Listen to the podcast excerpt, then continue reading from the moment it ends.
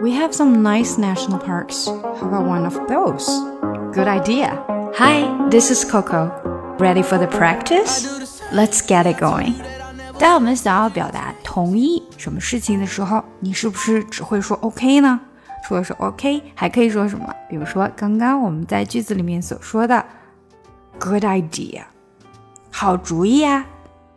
啊，我们这儿有一些非常棒的国家公园。 We have some nice national parks。那些怎么样呢？也就是说，我们去玩一下的话，那些怎么样了？How about one of those? Good idea。同意呀，非常好，好主意。或者我们也可以说 I agree，我同意。If you want to improve your English, you'd better practice every day. 如果你想要 提高你的英文的话呢，你最好每天都要练习一下。Yeah, I agree. 我同意。或者也可以说 You're right. 比如别人告诉你说，嗯，从这里过去最好的办法就是我们坐地铁，因为当然上面的可能这个交通非常的不好，所以叫坐地铁。这个时候你可以说 You're right. The most efficient way to get to that place is to take the subway. The most efficient way to get to that place is to take the subway. Most efficient way 最有效率的一种方法。我们还可以说什么呢？还可以说 That's a good point。字面意思是说，哦，你这个点很不错，你个点抓的不错哦。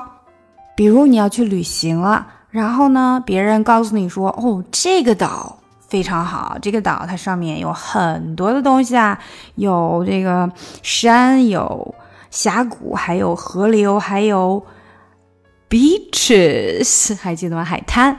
那所以呢，它还有很多的这些活动。那你这个岛去旅行的话，是一个不错的选择。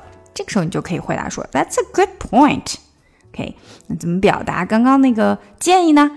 That is the best island to visit。那是一个最好的去旅行的岛啦。It has mountains, canyons, rivers and beaches。有山，有峡谷，有河流，还有海滩。Besides, there are so many activities。还有很多的活动。嗯，That's a good point。 那最后一个也是我非常喜欢说，就是强烈的来表达自己非常同意的一个说法，就是 I couldn't agree more。我简直不能比这个再同意了。I couldn't agree more。This is the best seafood I've ever had。这是我吃过最好吃的海鲜。I couldn't agree more。啊，我不能比这再同意了。It's better to wait until at least three to teach your kids to read. 最好等到三岁以后再教你的宝宝开始阅读。I couldn't agree more. 好了，这几种表达我同意的方法你都学会了吗？Good idea. I agree. You're right. That's a good point. I couldn't agree more.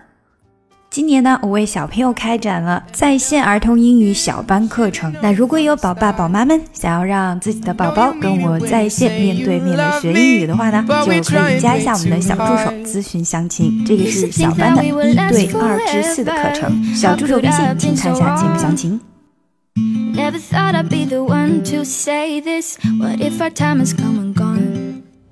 You, you don't mean no harm, you string it